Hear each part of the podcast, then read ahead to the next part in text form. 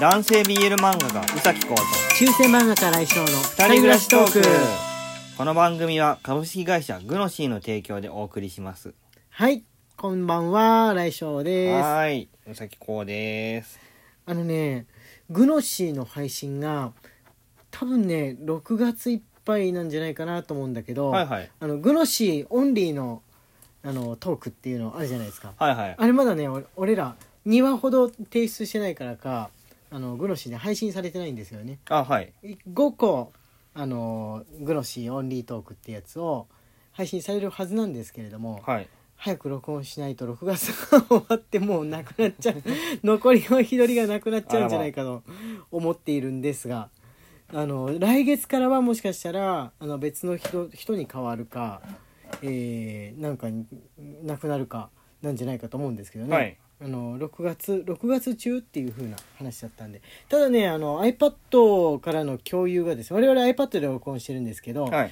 なんかあのラジオトークさんへの共有がねデータの共有っていうのがちょっとできなくってしばらく遅れてたもんですんで、えーこんなこんな遅くになってしまったというのはあるんですよ。いうのはあるんですけれども残り1週間で聞いてもらえるために、まあ、ハイエイトカートには出さなきゃなっていうふうはい。に思ってるところですが、えー今日もねお便りの方を読んでいってもらおうかと思います。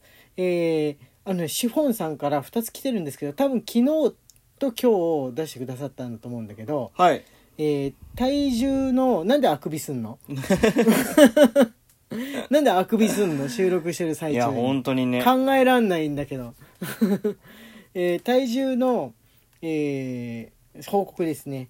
もありますので2つ続けて紹介してもらっちゃおうかなとはい思いましたはい、よろしくお願いしますシフォンプラス0.5より美味しい棒1シフォンさんありがとうあございざいますますぶどうおじさん、おしゃれなアドバイスありがとうございました。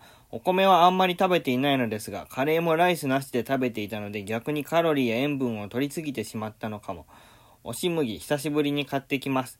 麦といえば、うちの子が小学校から中学校に上がったら、給食のご飯がほぼ麦ご飯になり、びっくりしました。大量に余る中、うちの子は喜んでおかわりしているそうです。皆さん、給食で麦ご飯食べてましたか？とのことです。はいありがとうございます。えー麦ご飯って出たことなかったんだけど俺らの頃はこうくんの頃あった？出てた。えー、何？ご飯に麦が入ってるの？それはもう全部麦なの？いやいや全部じゃない。ご飯に麦が入ってる。麦が入ってる感じで、えー、そういう風な感じなのかな？え給食のご飯がほぼ麦ご飯にななりびっくりしましたっていうのはこれもこれが逆にびっくりなんだけど、ね。ご飯イコール麦っていう感じなんでしょうかね。ね。その今今そうなのかな。残るのかな？残るのかな？え美味しそうな感じするんだけど。美味しそうな感じするけど残るんだ。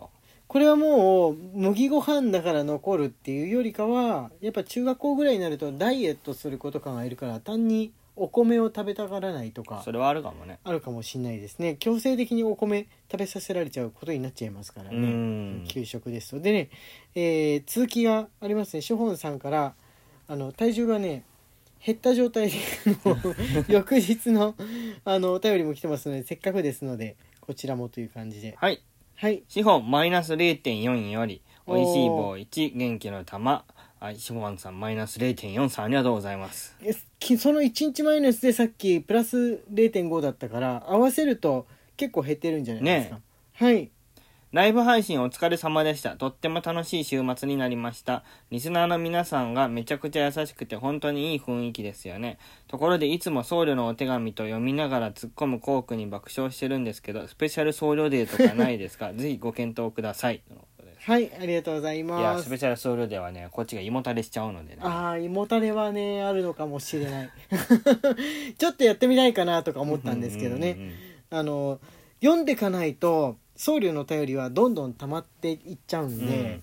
ちょっと一日の最後には読むようにでもしないといけないかなと思うんで悩んでるんですけどな長いのが多いからもう残り時間が1分とかなった時には差し込めなくなっちゃうんだよそうだね。そうそうそううんだからすごい計算して読まないといけないっていうじゃあ一番最初から読めばいいじゃないかっていう思うけどちょっとそれもなんか、うん。そういうタイプじゃないっていそうだね。のはありますかねはいじゃあ次こちらお願いしますにゃんこんゆより美味しい棒元気の玉、にゃんこんゆさんありがとうございます。ありがとうございますこんばんは。昨夜も楽しいライブ配信ありがとうございました。さっき7月の予定確認して気づいたのですが、今年もオリンピックの関係で海の日、スポーツの日が動いて赤い日になってるの知ってましたか？えー、そうなんだカレンダーや手帳とは違うので気をつけないと予定が大変です。さて、マラソンの話です。部活のトレーニングとして走っていたので、マラソン大会は高校3年間一番でした。今は仕事柄トレーニングはしているので、動くこと自体は好きです。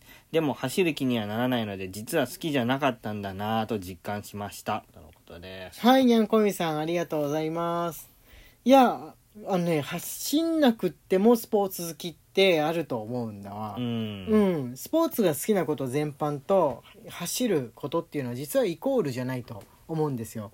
だから極端な話ダンスだけ踊ってたいけど走るのは嫌いだし筋トレも嫌いっていう人もスポーツ好きになると思うんですよ。そうだね。そうそうそう。ストレッチだけしていたいストレッチすごい好きで柔軟体操とかヨガしてたいけどあの陸上競技嫌いとか、うん。バレーボールは嫌いって人もやっぱりスポーツ好きっていうものだと思うんですよね。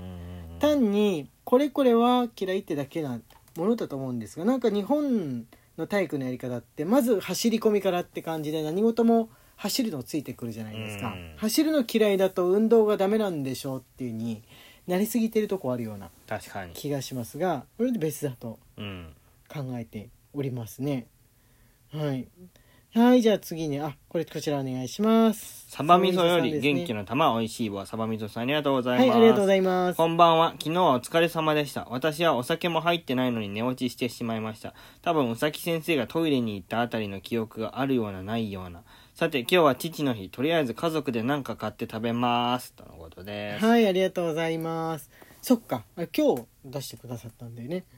そう父の日、俺一応ね、あの数日前に父親に一応送っておきました。あ本当ですか？はい、一応送っておきました。あの夏用の帽子うんうんうん。をね、送って簡単なものなんですけれども、頭の汗があの垂れてこないようにこう薄手の帽子をなるほど、なるほど。ものを送ってありますが、こうくんはそういう習慣あんまない。いや、そんなことないですよ。送るときは送りますけど、今年は送ってないですね。はいはいはいはいはいはい父の日、まあ、我が家だとあんまりあんまり関係のない日といえば関係のない日なのかな。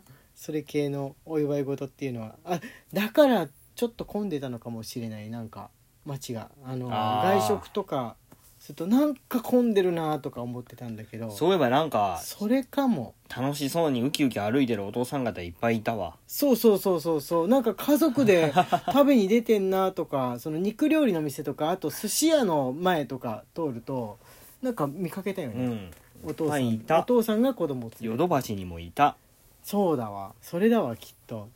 はいあじゃあ次こちらお願いしますピアノより指ハート、ピアノさんありがとうございますありがとうご。ざいます新井先生、宇崎先生、こんばんは。土曜日のライブ配信も楽しかったです。時々、新井先生の声が眠りを誘うというお話になりますね。実は私も先日、夢見が悪く夜中に目が覚めて眠れなくなってしまった時、お二人のラジオトークを聞き直して眠ることができました。ありがとうございます。とのことで。はいありがとうございますおおあれでしょうかねやっぱり俺の声はちょっと眠る用の録音を一回した方がいいのかもしれないですね。眠眠れる用の録音っていうことでなんか朗読かなんか眠くなるような朗読かなんか。じゃあね時間的にちょうどよくなってきたから僧侶読みますかね。はい。読みますか。分散して読んでいかないとこれ大丈夫なやつあーあとねどうなんだろう。大丈夫なんじゃなダメかな？これ月曜日っぽいね。あじゃあここれ大丈夫これ大丈夫これ大丈夫です。はい、下村より、新井先生、宇崎先生、こんばんは。今日のトークの質問で、木下さんが話していたアインシュタインが大好きだった枯山水の話ですが、高校の修学旅行で禅寺の枯山水の庭園を見た後、枯山水を見てどんな風に感じたという先生の問いに対し、同級生たちのアリゾナかそうでなければ火星の砂漠、テレビの大岡越前で出てきた江戸江戸時代の裁判所という答えがあまりにもロックでした。ロックかな？うん、そう思わない？あれ。だってあのおいわゆるおしらすってやつうん。を連想するよね。確かに。あ枯山水見ると。おしらすの場所あのなんつうんだろう。江戸時代時代劇で裁判するうん。場面のとこの砂をちょっと凝っちゃったみたいなものでみんな思うものだと思ってたんですけども。ねまたそれらのと答えでも間違いでなければちゃんと正解にしたその当時の先生もロックでした。ということです、ね、はい僧侶ありがとうございます、先生もね無理な質問をしたと思ったんですけどね高校生に枯山水がどうだったかを問うっていう。なんて答えたら一番良かったんだろう。やっぱ宇宙を感じるとかお言ったらいいかったのかな。いや涼しげでしたと。あそんだけでいいの？うん。そんだけ そんだけでいいの？それが枯山水ですよ、ああなるほどうね、ん、コウ君どう思った？ちなみに枯山水生まれて初めて見た時。俺は大岡越前なんですけれどもこれ。まさに。枯山水を初めて見た時は意味がわからないなと思いました。あーなんで砂をあんな風な形にするかってこと、そう。わざわざ。わざわざこんなことやってんだろうって思って。自分で枯山水ってものを調べるまでははい。全く意味がわからなかったです、砂がなければよくある庭園なんだよね。そう。別に岩があるのも木があるのもさどこの日本風の庭園でもあるじゃん、うん砂がああいうなんか波模様みたいな感じになってるからちょっと特殊なうん。わけなんだよね。早い話が。あそこさ降りてバタバタとかやっちゃう子供とかいないのかな？いつも思ってんだけどなんか。でも絶対阻止でしょそんなの。いやいやいやいや。絶対阻止ですよいやいや。いや羽交い締めに来るでしょいそうな感じするんだけどあと分かんなくって降りちゃう外国の方とかっていないのかな？絶対阻止歩いて回れるみたいに。僧侶が羽交い締めに行きますよ。それをいつから関西の方になったんだ？というふうなことを読んでいるうちに時間がやってまいりました。またねあの間を置いて僧侶の読んでいこうかなと思ってるんですが、えー中世漫画が来翔と男性 BL 漫画家うさきこうの二人暮らしトークでしたツイッターのフォローと番組のクリップもよろしくお願いします。はいまた明日ね